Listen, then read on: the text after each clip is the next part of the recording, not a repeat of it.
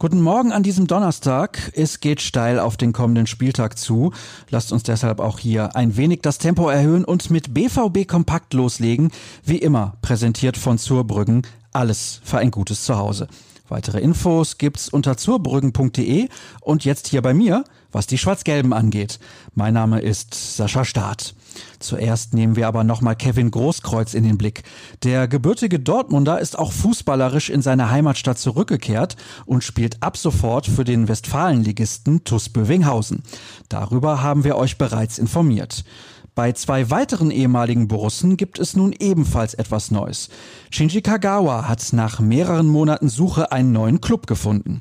Im Oktober war der Vertrag des 31-Jährigen beim spanischen Zweitligisten Real Saragossa aufgelöst worden. Jetzt soll es in Griechenland bei PAOK Saloniki wieder aufwärts gehen. In der Liga wird er dann auf seinen alten Teamkollegen Sokrates treffen. Der hat seinen Vertrag beim FC Arsenal aufgelöst und sich Olympiakos Piraeus angeschlossen. Schauen wir aber mal auf das aktuelle Personal beim BVB. Das wird vor dem Spiel gegen Augsburg in der Defensive dünner. Seit Anfang der Woche muss Rechtsverteidiger Thomas Meunier passen. Er plagte sich bereits seit Mitte Dezember mit Knieproblemen. Jetzt musste er einlenken. Der Belgier wird am Samstag und am Dienstag darauf im Pokal definitiv fehlen. Ob auch darüber hinaus, werden weitere Untersuchungen zeigen müssen. Bei beiden Spielen werden natürlich wieder keine Fans im Stadion sein. Manche Anhänger sind aber ohnehin nur ganz selten vor Ort. Denn die Schwarz-Gelben haben schließlich Supporter auf der ganzen Welt. Auch für sie hat sich das Fußballgucken durch das Coronavirus verändert. Lukas Wittland hat mit Dortmund-Fans aus Thailand, Norwegen, Israel und München gesprochen.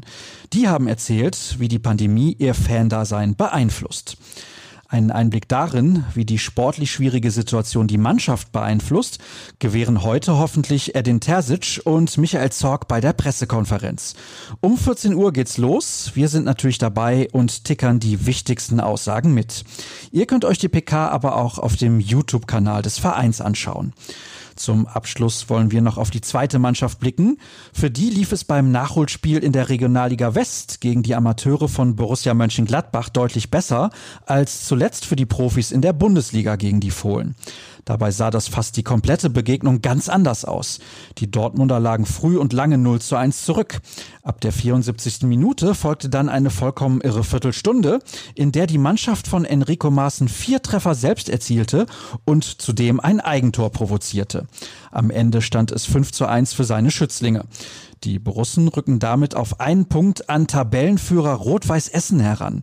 Viel mehr Spannung geht fast gar nicht vor dem direkten Aufeinandertreffen beider Teams am 6. Februar. Aber bis dahin ist ja noch ein bisschen Zeit. Die könnt ihr natürlich ausgezeichnet nutzen, indem ihr rohnachrichten.de besucht. Dort beleuchtet seit heute Morgen ein Beitrag von Sascha Klaverkamp die veränderte Rolle von Felix Passlack. Unter Edin Terzic ist der 22-Jährige, wenn er überhaupt im Kader steht, nämlich nur Bankdrücker.